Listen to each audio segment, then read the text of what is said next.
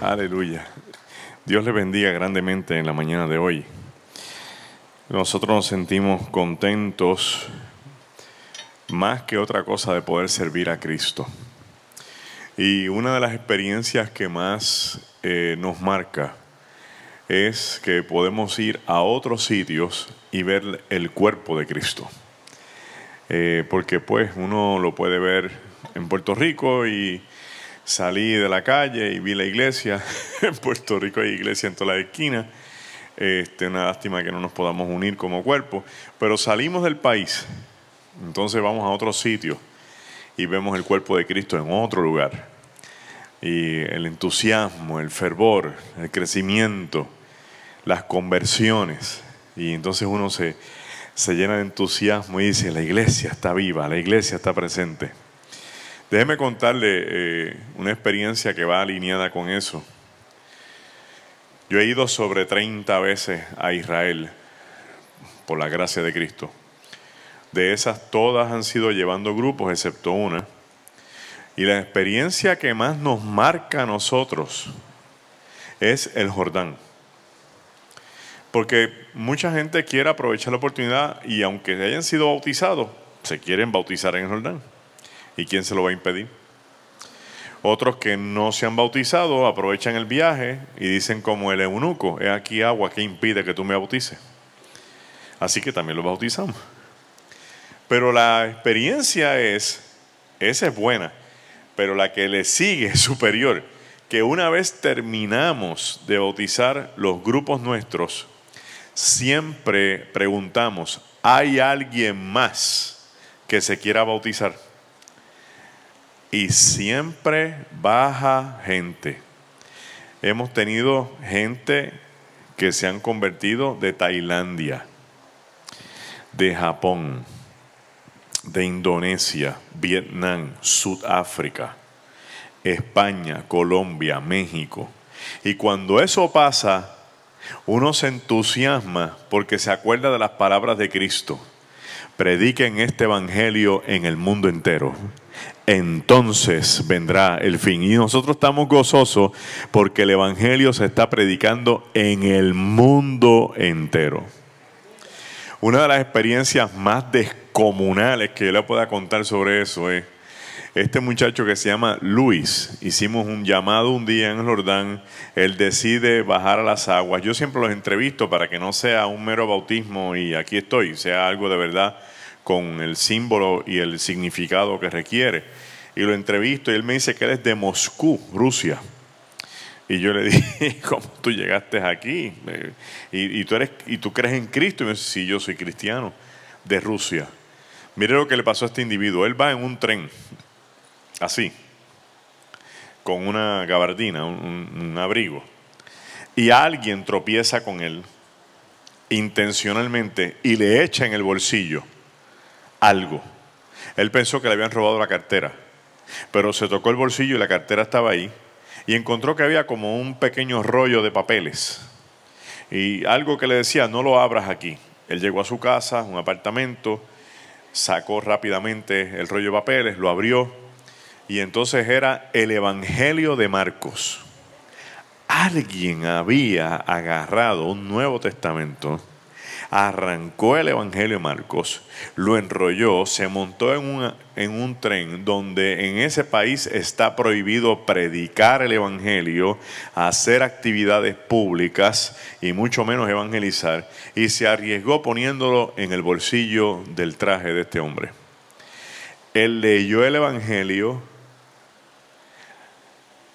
se arrepintió en su casa solo, aceptando a Cristo como su Salvador personal y leyó que allí decía que el que creyere y fuere bautizado será salvo.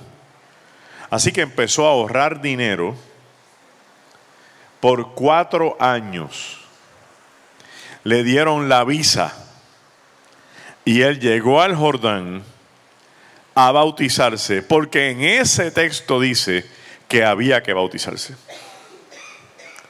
Ayer el pastor hablaba de algo bien importante Sabemos que esto requiere un sacrificio y un precio.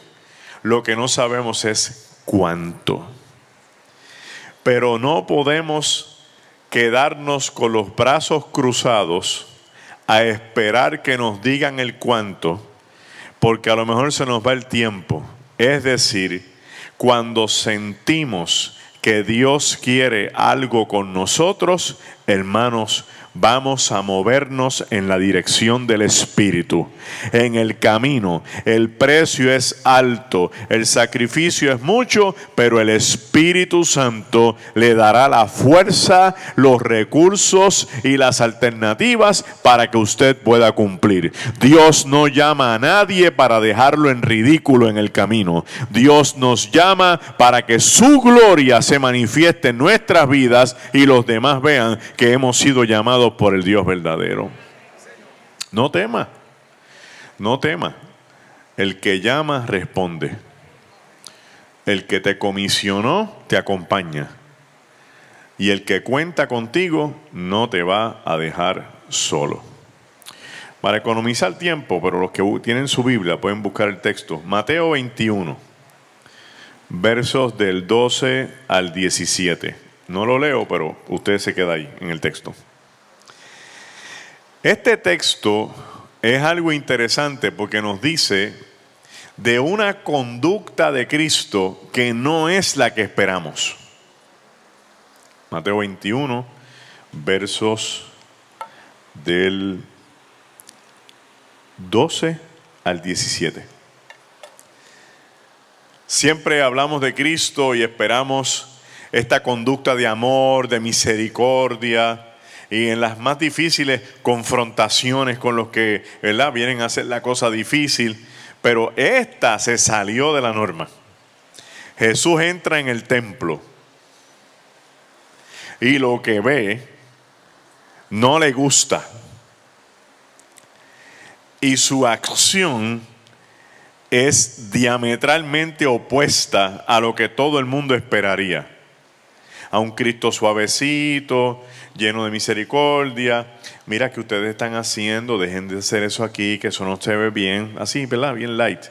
No, no, no. Agarró un fuete, viró las mesas y empezó a repartir fuetes al aire a todo el mundo. Y después salió y dijo en medio del templo, esta es casa de oración y ustedes la han convertido en una cueva de ladrones. ¡Wow! En Puerto Rico hay un dicho que dice que eso es ir a bailar a la casa del trompo.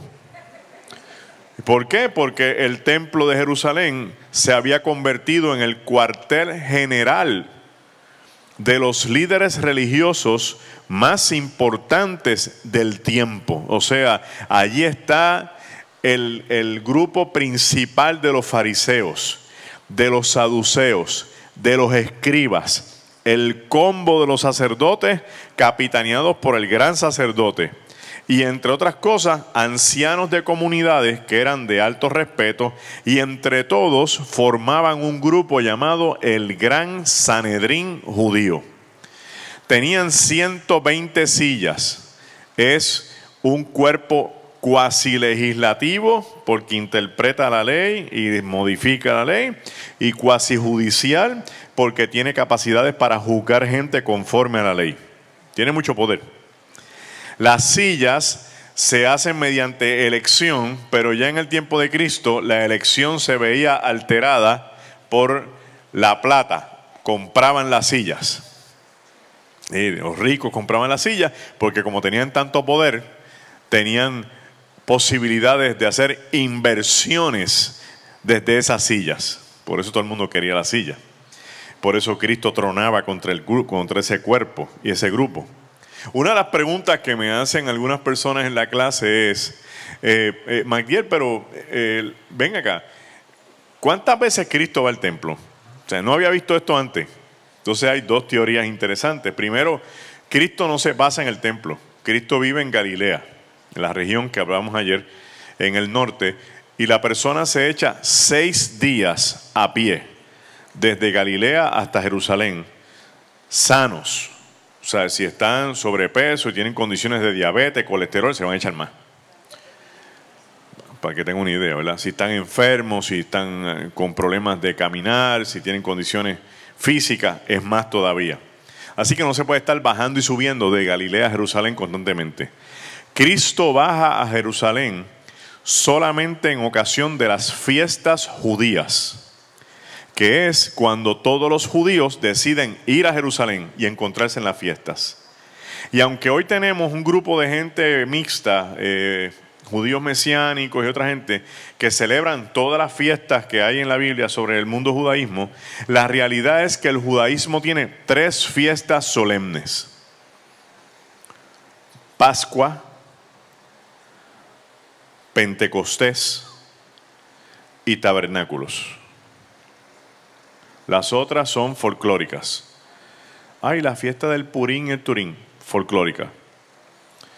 Hay la fiesta de, de las primicias, folclórica.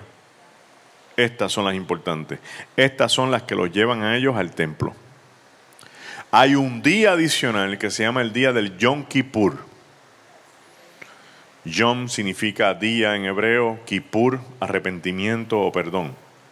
Y es el primer viernes después de las fiestas del Sukkot, fiestas del, tabernáculo, que son en septiembre. Como el calendario se altera, puede ser principios de octubre, pero no importa. Cuando caiga esa fiesta, el próximo viernes es las fiesta, la fiesta del día del arrepentimiento. Para ese día se prepara un becerro gordo los que tienen ¿verdad? dinero en Israel, y ahí invitan a toda la familia para que todo el mundo se arrepienta. Ese fue el becerro que mandó a matar el papá del pródigo. Ah, entonces era el día de Yom Kippur. Bueno, para el papá del pródigo, él no esperó el calendario. Él celebró el día del arrepentimiento de su hijo, cuando lo vio y fue digno de misericordia. Los calendarios no pueden sujetar a los creyentes, porque Dios no tiene calendarios. Si hoy es el día del arrepentimiento, hoy es el día del arrepentimiento, aunque estemos en julio. Y entonces Jesús iba en las fiestas judías y es bien probable, según las dos teorías, una, que esas mesas estuvieran afuera en lo que se llama el patio de los gentiles. El templo se divide en tres zonas. El patio de los gentiles, hasta donde los gentiles podían llegar, el lugar santo y el lugar santísimo, donde se celebraba el acto del arrepentimiento y solamente entraba el sumo sacerdote porque se entendía que la presencia de Dios bajaba allí.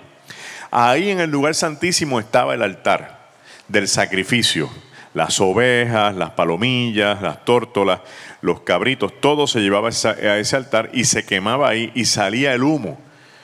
Y la pregunta es, si este, si este es un local cerrado, ¿por dónde sale el humo? Ah, ellos tenían una parte arriba que tenía una rejilla por donde salía el humo. Cuando salía el humo, la gente lo veía desde el Monte de los Olivos, que queda de frente al templo, y sabían, Dios está en el lugar santísimo, porque ahí está el humo del sacrificio. ¿Y para qué la gente se iba al, Monte de los Olivos a ver el humo del sacrificio? Porque no todo el mundo estaba permitido entrar a Jerusalén. Y en el Monte de los Olivos se quedaban los cojos, los ciegos, que se les prohibía entrar, los samaritanos, los impuros. Y entonces desde allí miraban el espectáculo.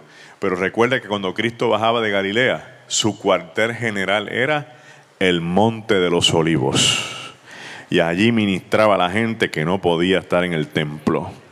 Porque Dios viene al templo, pero Dios también va a nuestras casas.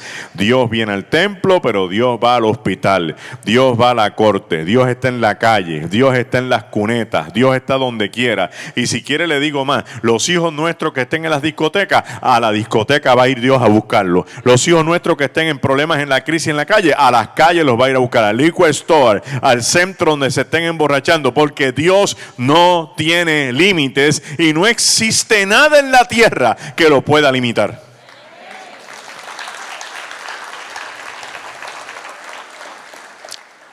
La segunda teoría es que estas mesas que estaban en el lugar de los gentiles, ¿verdad? afuera del templo, ese día estaban adentro. Y quizá cuando Cristo entró dijo, adiós, y este bazar. Para que usted tenga una idea más clara de uno dice, chico, pero qué actitud más descabellada de esta gente.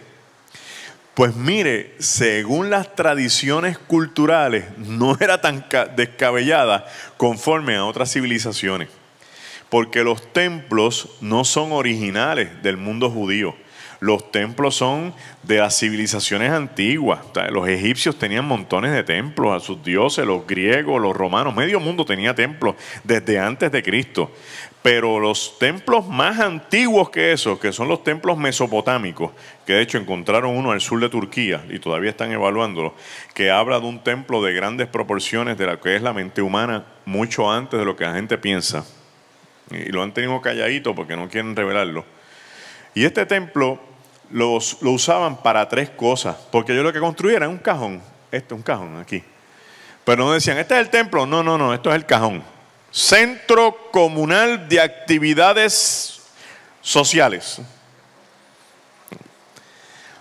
Un día se convertía en templo y todo el mundo traía sus estatuas y sus ídolos y los montaba. Entonces, los que adoraban a la diosa de la tierra estaban en esta esquina, los que adoraban al dios de la fertilidad estaban en aquella esquina. Y todo, ese día era un santuario.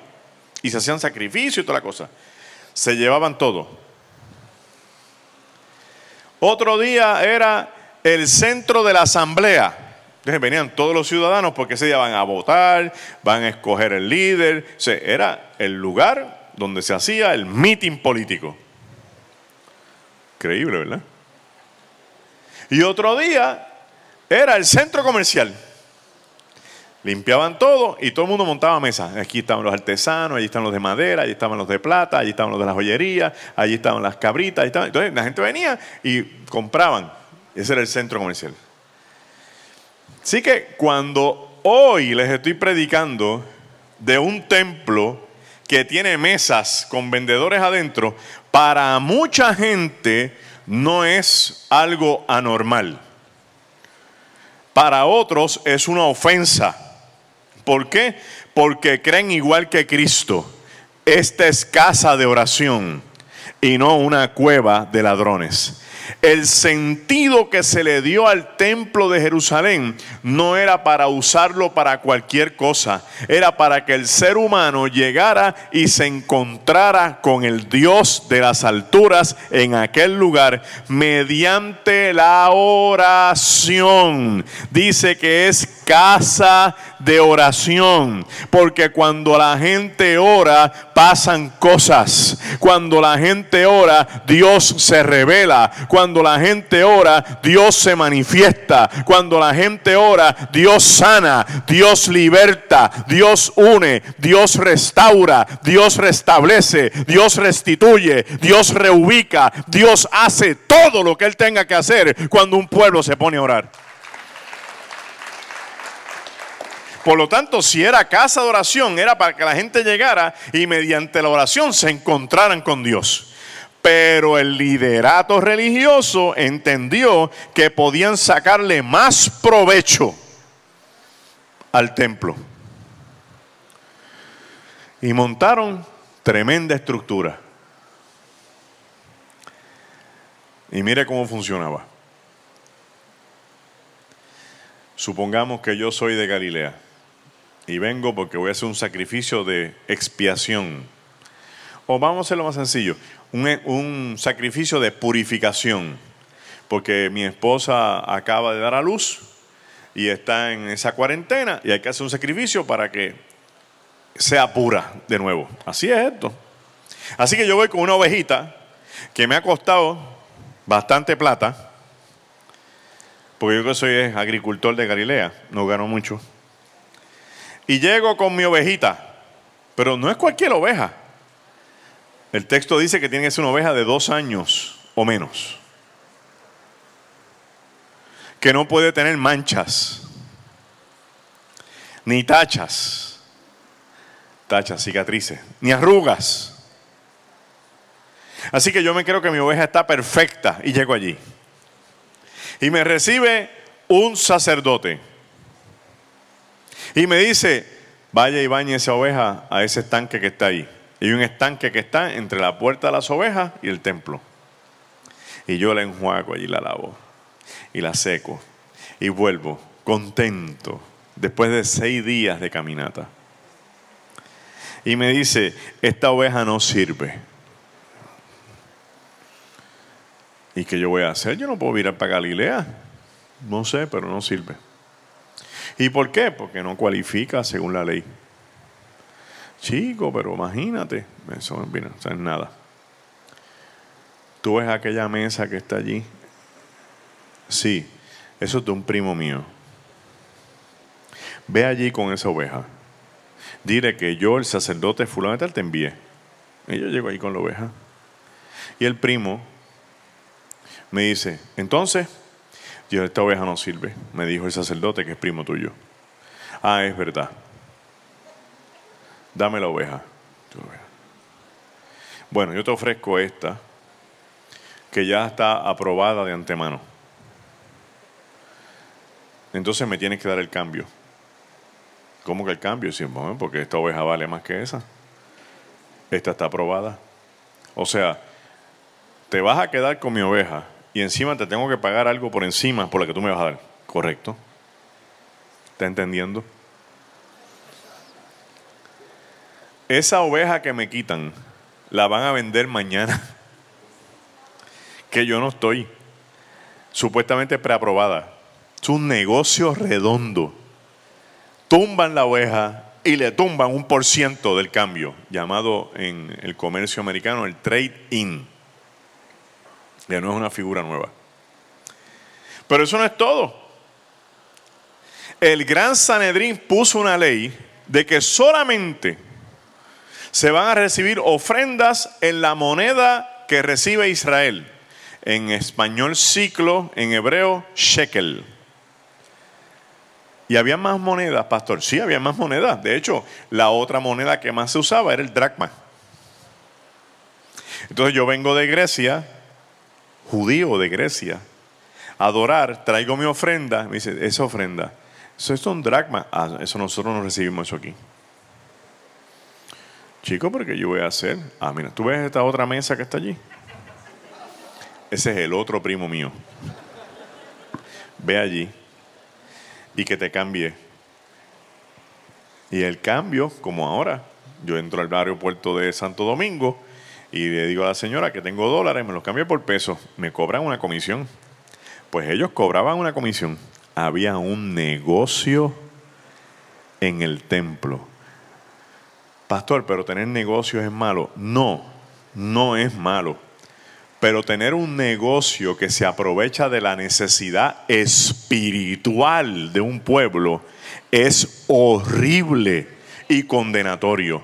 Porque estamos mirando en este texto el elemento de cómo la gente se aprovechó en la estructura que estaba para explotar un pueblo. Las consecuencias de eso, ¿sabes cuáles fueron? Que la gente dejó de creer, que la gente ya no quería ir al templo, que preferían quedarse con su conciencia de culpa y de pecado antes de estar aportando a una estructura que se estaba enriqueciendo de sus crisis espirituales. Pero para eso vino Cristo, porque ahora Cristo, conforme a la epístola de los hebreos, se convierte no solo en el sumo sacerdote que nos lleva a la presencia del Padre, se convierte también en el Cordero de Dios que quita el pecado del mundo y en el templo excelente, donde cuando yo me encuentro con Él, me encuentro con el Dios de las alturas. Y Cristo esbarató la estructura para que usted y yo tuviéramos libre acceso al Padre sin el temor de que alguien nos estropeara. Cuando Cristo ve aquello, dice, ah, no, espérate. Y ahí vuelca las mesas. Hay escritores bíblicos que dicen que ese es el detonador que activó de ahí en adelante la persecución contra Cristo hasta que lo mataran. Y si usted se fija, de ahí en adelante, el único milagro que Cristo hace es que le pega la oreja a Juan Marco cuando Pedro se la tumba con la espada. No hay más milagros, porque ya entramos en el proceso de la etapa final del ministerio. Y esa es la otra razón por la cual mucha gente entiende que Cristo no viró las mesas antes, que las viró ahí porque ya estaba preparado para ir a morir a la cruz, porque sabía que había que enfrentar a la estructura para cumplir con su misión. Mire entre líneas lo que Dios nos está diciendo en la mañana de hoy. Hay una misión que cumplir. No nos podemos echar hacia atrás, pero no vamos a cumplirla antes de tiempo. La vamos a cumplir cuando el Espíritu nos diga que estamos preparados para cumplir. Y de ahí en adelante el Señor caminará con nosotros para darnos la victoria. ¿Cuál es la confrontación? Que de un lado tenemos casa de oración y de otro lado cueva de ladrones. Y es fuerte el concepto de una cueva de ladrones. Porque una cueva es esta eh, estructura topográfica y geográfica que tiene una entrada, pero no se ve hacia adentro. Porque tiene un diseño perfecto para ocultar, para encubrir, para esconder y en el tiempo de Jesús, muchos ladrones tipo Robin Hood le robaban a los romanos y se iban a las cuevas y escondían todo lo que se robaban. Y cuando los venían a buscar, yo no tengo nada, porque tenía una cueva donde estaba todo allí. Estos eran para entregarse a los demás. Pero en el caso del templo, lo habían escondido para enriquecerse ellos. Y Dios nos está diciendo algo bien interesante. Nadie se le escapa al ojo de Dios. Aun cuando tuvieran la cueva perfecta para esconder sus pecados y para hacer sus fechorías, había un Dios que los estaba mirando. Había un Dios que estaba viendo lo que estaba pasando y no solo que Dios lo estaba mirando, sino que un día de estos venía este Dios a ajustar cuentas, porque Dios no nos quiere destruir para que nos perdamos, nos confronta para que nos arrepintamos y hagamos las cosas como solamente Dios Dios quiere que sean hechas, bien hechas delante de su presencia. No nos debe pesar hacer las cosas bien. No nos debe costar trabajo enmendarnos. No nos debe costar trabajo reivindicar nuestra vida. No nos debe costar trabajo decir, esto está mal, me arrepiento, lo voy a hacer como Dios manda. ¿Por qué? Porque nos está mirando y segundo, porque nos va a encontrar en el camino. Decir, ¿qué vas a hacer? ¿Vas a seguir con esto? Del otro lado tenemos la casa de oración.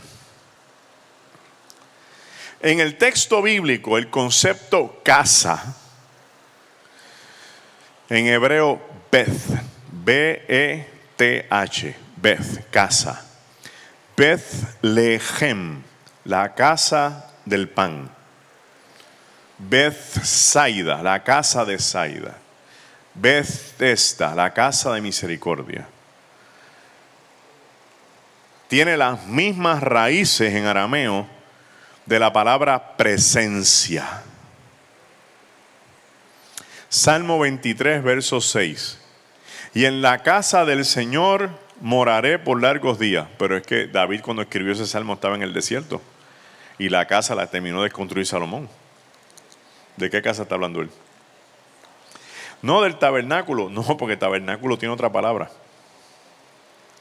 Pero si sustituyo casa por presencia, que tienen las mismas raíces, mire cómo dice, y en la presencia del Señor moraré por largos días.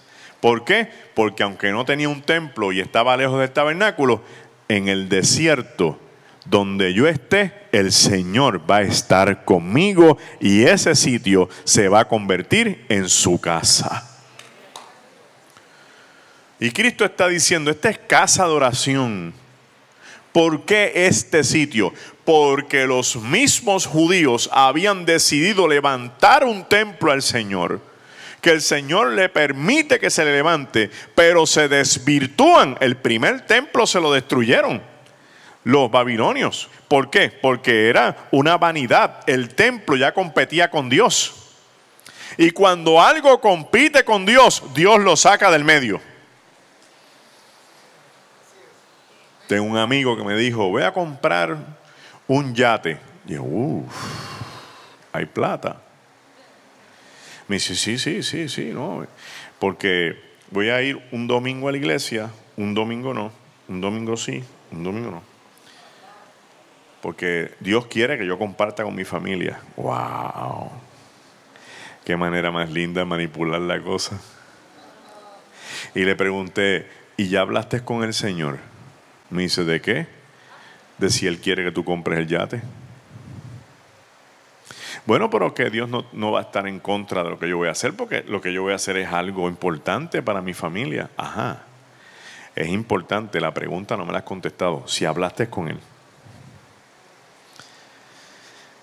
Porque si no está en la voluntad del Señor que tú compres ese yate para compartir con tu familia, en la próxima ronda de huracanes de Puerto Rico, el yate lo van a meter de Fajardo a Mayagüez.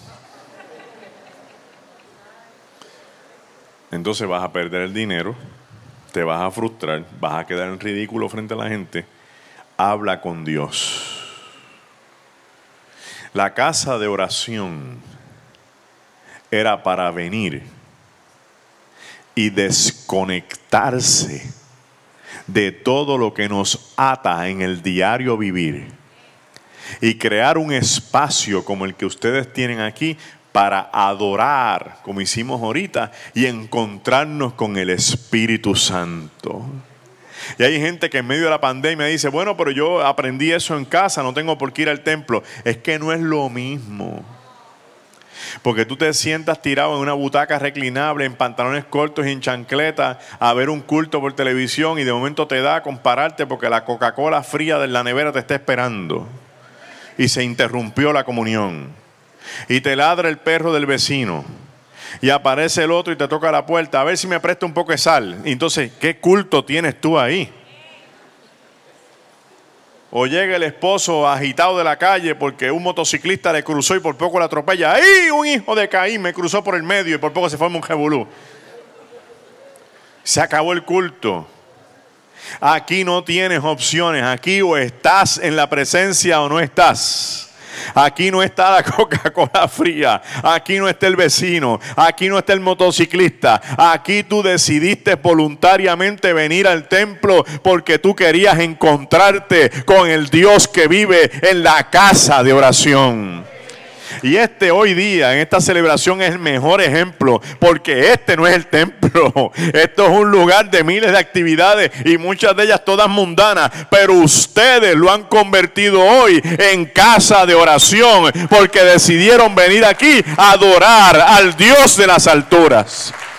Y le estamos enviando un mensaje al mundo de que nosotros no tenemos miedo de reunirnos en ningún sitio, porque donde estén dos o tres reunidos en su nombre, allí Él prometió que iba a estar. Y aquí habemos más de dos o tres. Aquí habemos un par de cientos diciendo, aquí está el Señor, aquí está el Señor. Y hoy esta va a ser su casa de oración. Cristo propone que esta casa de oración sea el lugar contrario a la cueva de ladrones, que este es el sitio donde las cosas se expongan en vez de que se oculten. Por eso la gente cuando se hacen los llamados levantan la mano a aceptar a Cristo, porque salió de la cueva de su crisis para venir a la luz admirable. Aquí estoy, que todo el mundo me vea que yo vine a Cristo. La casa de oración es el lugar de las restauraciones. La casa de oración es el lugar del gozo. La casa de oración es el cumplimiento del salmo. Yo me alegré con los que me decían, a la casa del Señor iremos. En la casa de oración hay memorias. Salmo 42, el personaje del, Salmo dice que está en crisis, pero yo me acuerdo de estas cosas. ¿Y qué cuál es su memoria en medio de la crisis? Miren qué importante, de cómo yo conduje al pueblo en medio de un cántico de júbilo y de alabanza. En la crisis se acordó de las victorias que vivía en la casa de oración. A veces la gente no quiere venir, no se pueden obligar pero se lo pierden. Un día en la casa de oración se convirtió el esposo de esta hermana que venía orando por su marido hacía años. Y el día menos pensado visitó la iglesia y se convirtió. Y las amigas de ella, que van y vienen a la casa de oración, se llamaron. Yeya, ¿qué pasó, Fela? Se convirtió el esposo de Juana. Muchacha, y no se cayó el templo. Porque ese hombre es malo. Nena, no. Dicen que lloraba como un nene chiquito pidiendo perdón. Ah, no, bueno, vamos a ver qué pasa. Yo le doy seis meses. No doy más de eso. Esas conductas son porque como no estaban presentes, si llegan a verlo arrodillado llorando, estuvieran ahí al lado de Juana. Juana, qué glorioso. Vamos a orar para que se mantenga en la fe. Juana, ya tú verás, van a echar para adelante en el nombre de Cristo. Un misionero americano fue a China y llevó unas pocas Biblias con él prohibidas. Así que usando el clandestinaje, se valió para llevarlas. Los chinos que llegaron al sitio donde él estaba habían recorrido más de 200 millas en un tren para llegar, sin fecha para virar. Llegaron a este sótano, se metieron todos apretados con pequeños envases de comida para ver a cuántos días le duraban. Cuando vieron las Biblias empezaron a llorar, aun cuando sabían que no daban para todos. Se sentaron a escuchar la palabra, cantaron, se alegraron, estaban todos apiñados, apretados en aquel lugar, que ya sabemos por el texto de hoy que ese lugar se convirtió en casa de oración. De momento el misionero americano dice que esta ha sido una experiencia bien bonita. Y los chinos le dicen, ha sido bonita, queremos que usted ore por nosotros para que nosotros acá en China podamos ser como ustedes allá en Estados Unidos. El misionero les dijo, no hermanos, oren por nosotros para que nosotros seamos como ustedes porque en Estados Unidos ya la gente no quiere ir al templo. Tienen 10 Biblias promedio en su casa y no las leen ni las cargan. Les da trabajo cuando están todos apiñados. Y ustedes hoy me han demostrado todo lo contrario a lo que es el verdadero evangelio. ¿Qué queremos? Mire la resolución final de este asunto. Jesús sale del templo y los discípulos le dicen, ¿Qué va a pasar con todo esto? No va a quedar ni piedra sobre piedra. Pero el texto que les he dado tiene dos claves descomunales. Que Cristo antes de salir le iban a echar mano. Y uno le dijo a los demás, no. ¿Y por qué? Mira como el pueblo lo alaba. Quiere decir que si ustedes de, estos 23 años en adelante mantienen la actitud de que esta es la casa de oración, el pueblo los va a alabar y no va a haber quien los toque.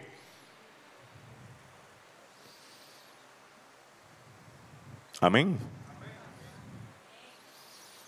¿Y qué hacemos? Que la presencia de Dios esté con ustedes donde se reúnan. Así sea en una cancha bajo techo. Dos, los jóvenes aclamaban a Cristo en el templo. Quiere decir que la nueva generación estaba viendo a alguien lleno del Espíritu capaz de desafiar en el templo lo que no estaba correcto. Y a veces hablamos de la juventud y la juventud va aquí, la juventud va allá. La juventud está esperando una iglesia madura que haga lo correcto para ellos imitarlos. No menosprecie la gente joven. No los menosprecie y no crea que no están. Están, están como esponjas, están como radares. Pero su vida está compitiendo con todo lo que el mundo le está brindando y le están bombardeando. Al otro lado necesitan una casa de oración para que pueda contrarrestar lo que el mundo está diciendo y se paren con sus buenos dos pies. Y cuando vean una iglesia firme frente a las crisis del mundo, digan, ajá, vamos a alabar la iglesia porque la iglesia está haciendo lo que tiene que hacer. Tres, trajeron los cojos y los ciegos que no podían entrar a Jerusalén, ahora los acaban de meter en el templo. ¿Y para qué? Porque Cristo los sanó.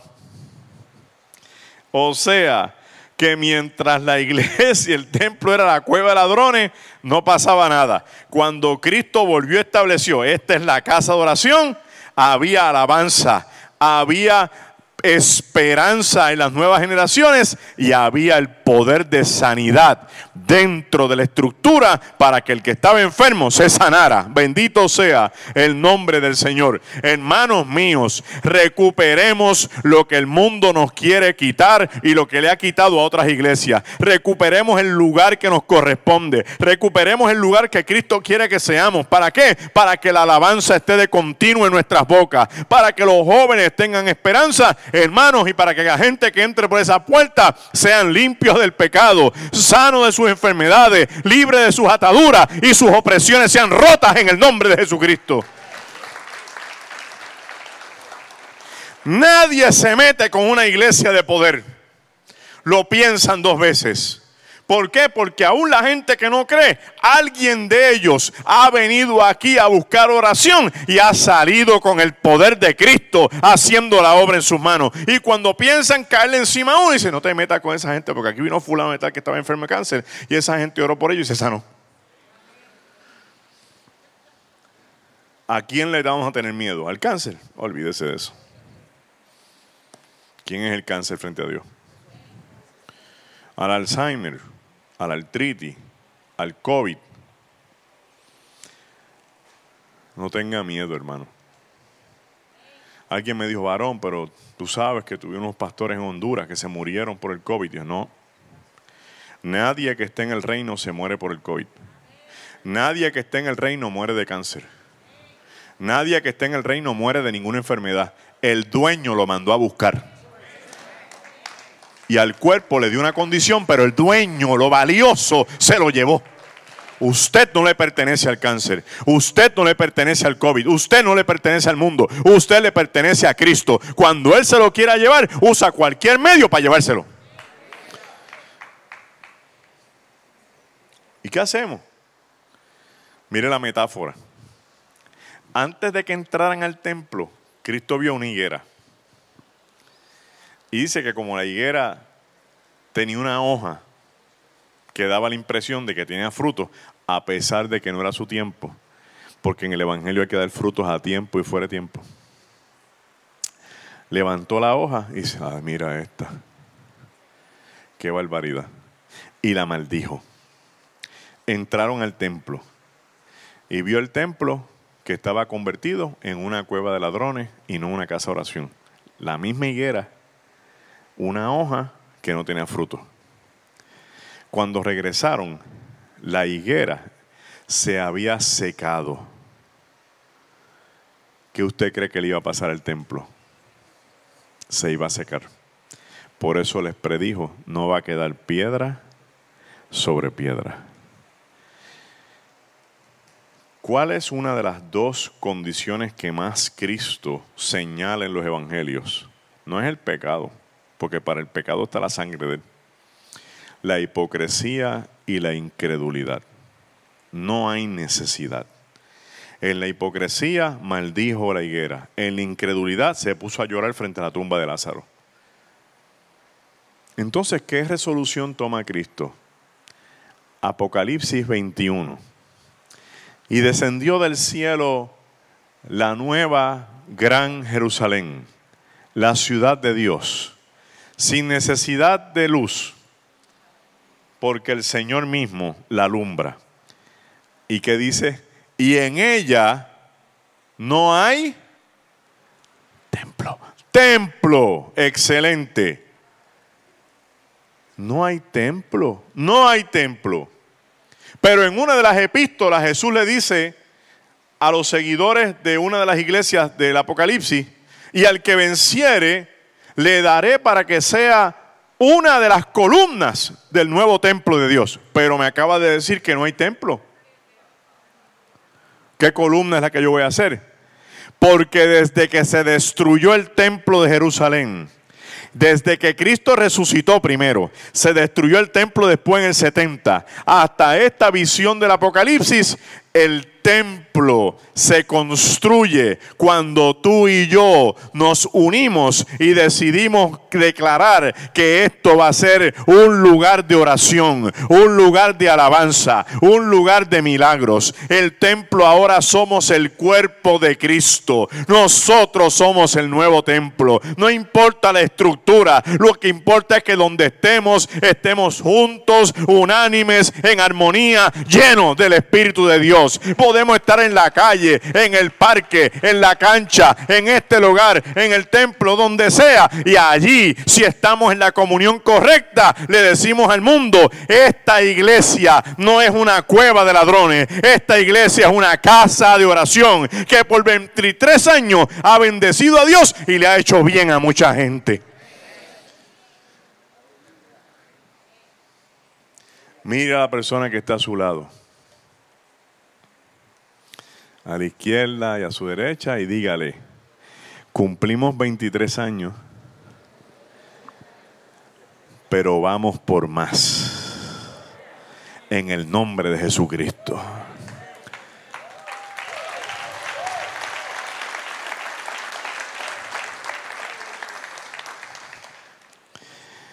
A veces yo pienso que hay iglesias donde Cristo pasa por la puerta y se va. Hay otras donde le da gusto y llega primero para recibir a los suyos. Termino con esta ilustración. Un hombre se convirtió en una iglesia y era mecánico. El taller le quedaba cerca del templo, la casa le quedaba lejos. Entonces él quería salir del, del servicio del mecánico para el culto de oración, se lavaba las manos, se acicalaba un poco y llegaba. Y un día el pastor lo vio y le dijo, hermano, te bendiga. Amén, pastor. ¿De dónde usted viene? Del taller. Y le explica, para que el taller está aquí, a una cuadra, y la casa me queda lejos. En lo que yo voy a casa, me baño, me cambio, me, y viro. Si, el culto va a estar por la mitad, y yo no me quiero perder el culto de oración. Pero es que esa no es una facha para venir a la iglesia. Ore y pregúntele a Cristo si esa es una buena indumentaria para venir al templo. Y él se sintió. Pero siguió viendo al culto. Y otro día lo vio el pastor de nuevo. Ve, varón, ¿cómo va todo? Bien, pastor, bien. ¿Le preguntaste a Cristo lo que te dije? Y me dijo, sí, le pregunté a Cristo si esta es una buena facha para venir a la iglesia. ¿Y qué te dijo Cristo? Que Él no sabe por qué Él no viene a esta iglesia. Que el Señor le bendiga, hermano.